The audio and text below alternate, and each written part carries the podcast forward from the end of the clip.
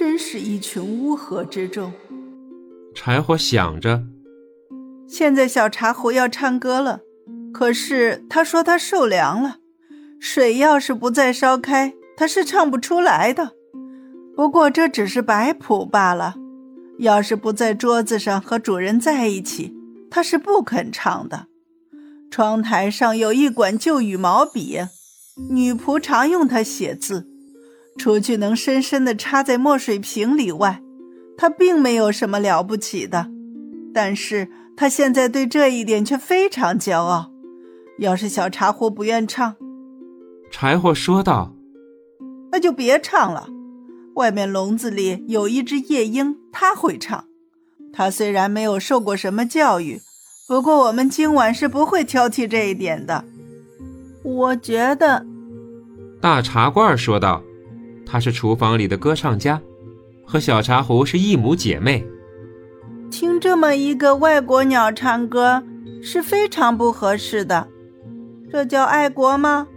还是请常去市场的篮子评一评吧。我很恼火。常去市场的篮子说道：“谁也想不到我内心有多么烦恼。我们这样消磨这个夜晚合适吗？整理一下屋子不是更好些吗？”现在大家各归原位，由我来带领大家一起玩儿，这才会大变样的。是啊，让我们来大闹一场。是啊，让我们来大闹一场。是啊，让我们来大闹一场。大家都齐声说道。突然，门开了，进来的是女佣，于是大家静了下来。一动不动的站着，没有一件东西吭声。但是没有哪一个瓦罐不认为自己什么都能，不认为自己是多么高贵。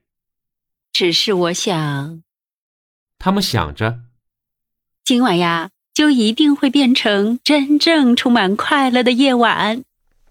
女佣拿起柴火捆，点燃了火。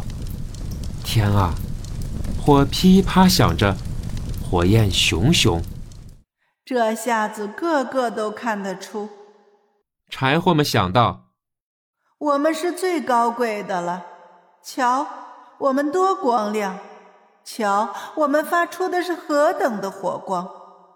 于是，他们燃尽了。哦，果然是个好故事。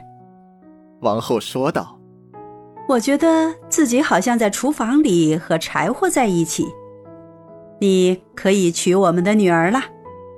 是的，当然了。国王说道：“呃，礼拜一你可以娶我们的女儿。